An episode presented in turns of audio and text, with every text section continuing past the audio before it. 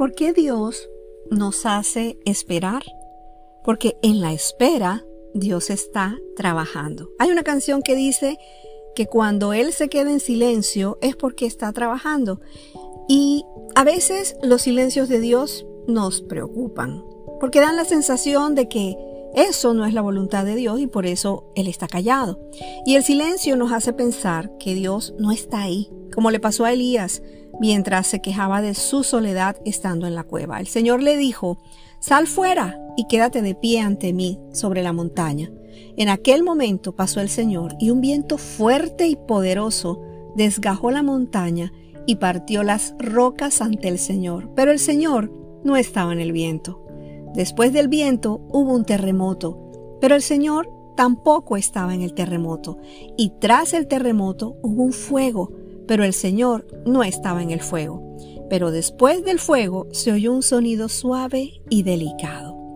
Pensamos que donde hay ruido, ahí está pasando algo y ahí está Dios. Pensamos que donde hay mucho dinero hay mayor provisión, que donde hay más gritos hay más unción o que donde hay más gente hay más emoción, pero no necesariamente es así. Dios no siempre está en el ruido, Dios muchas veces está en el silencio. Y no hay que confundir silencio con inactividad. No siempre el que más habla es el que más hace. La proactividad no tiene que ver con palabras, sino con hechos. La noche en que los discípulos estaban en la barca enfrentando la tempestad, Jesús dormía, parecía ajeno a lo que pasaba. Mientras todos gritaban, él estaba en silencio. ¿Por qué? Porque él tenía el control de lo que estaba pasando. El hecho de que algo esté descontrolado no significa que Dios no tenga el control de eso.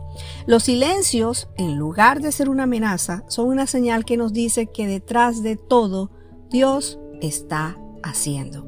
En lo secreto, en lo anónimo, en los silencios, Dios está haciendo cosas a nuestro favor. Y la espera es la antesala al milagro.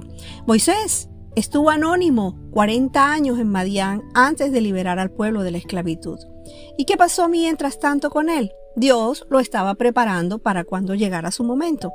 Con tanto potencial parecía un desperdicio que estuviera inactivo por tanto tiempo. Moisés hacía más liberando gente en Egipto que escondido en un monte pastoreando ovejas. Pero Dios necesita trabajar primero en lo privado antes de trabajar en lo público. En el libro de Mateo capítulo 6 versículo 6 Jesús dijo, Mas tú cuando ores, entra en tu cámara y cerrada tu puerta, ora a tu Padre que está en secreto, y tu Padre que ve en secreto te pagará en público. El que sabe trabajar en lo privado es el que mejor sirve en público. Por eso es necesario estar con Dios en lo privado antes de pasar a lo público.